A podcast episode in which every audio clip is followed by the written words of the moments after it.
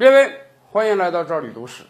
美国那边啊，特朗普总统要恢复他的大型集会，要在集会中进行洗脑式演讲了。那么，选哪个城市作为第一站呢？特朗普总统选择了俄克拉荷马州的塔尔萨市。咱们这么讲吧，选择哪个城市作为第一站，一定是有深意的。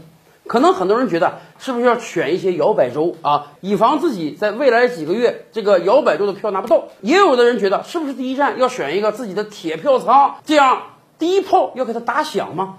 但是也有人说，特朗普选这个塔尔萨市是很有深意的，甚至跟今天美国的种族大暴乱都有关系。以往我们就讲，很多人表面上看。好像美国种族大暴乱会让特朗普的选票降低，但是实际上，本来那些黑人就不投他，本来他的铁票仓就是白人，所以对于特朗普来讲，表现的更强硬一些，说不定会拿到更多白人的票。这恐怕也是他为什么选择塔尔萨市的原因，因为在将近一百年前，塔尔萨市也有一场大暴乱，那是一九二一年五月三十号。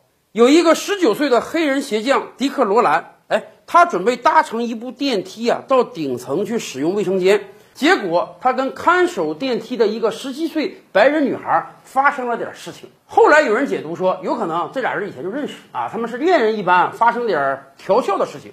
也有人说，可能他俩发生了点什么小误会，结果他俩争执或者肢体接触这个事儿啊，被别人看到了，于是流言四起。尤其是当时啊，各种小报蜂拥而至，添油加醋的编各种谎言，于是社会上就流传开来了，说有一个黑人男性在这个电梯里光天化日之下强奸一个白人女性，这是一个恶性事件。警察马上出动，把这个黑人男青年抓到了，也把这个白人女孩请到了警察局问话。白人女孩当时就作证说：“我们没有什么事儿啊，而且我也没打算起诉他。”然而，整个城市的白人呢已经被怒火点燃了，他们根本不相信没有发生任何恶性事件，他们早就被各种小报的报道所蛊惑了。所以，几千个白人冲到警察局，要求警察把这黑人男青年交出来，他们要对这个黑人男青年进行私刑啊，要直接处决掉他。上世纪二十年代啊。塔尔萨周边发生了石油，所以经过二十年的建设，塔尔萨市经济发展非常好，而且有很多黑人在塔尔萨市也发了财。黑人们建起了黑人社区、黑人工厂，生活的也非常富足。于是这也招来了很多白人的嫉妒。当时的白人们就跟今天美国白人一样啊，觉得自己的工作机会被人抢走了，本来自己能发财，结果自己没钱，黑人发财了。他们甚至嫉妒地说：“你这个黑人，你家里凭什么能买得起三角钢琴？”这一切的仇恨就被这样一个假的恶性事件点燃了。白人们怒火四起啊！不但要求这个警察局交人，甚至开始进攻黑人社区。白人手里有枪啊，黑人当时有很多是从一战战场上退下来的老兵，手里也有枪。双方打得异常惨烈，甚至白人还动用了十几架飞机啊！向黑人社区投掷炸弹，最后进行清点啊！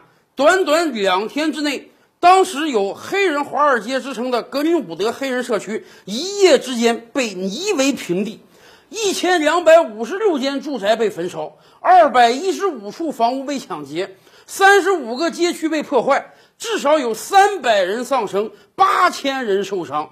一大批靠着自己的勤劳致富的黑人，他们的财产被付之一炬。这个景象其实跟今天美国大暴乱、大游行非常相似，只不过当年是白人烧黑人的，而今天是黑人烧白人的。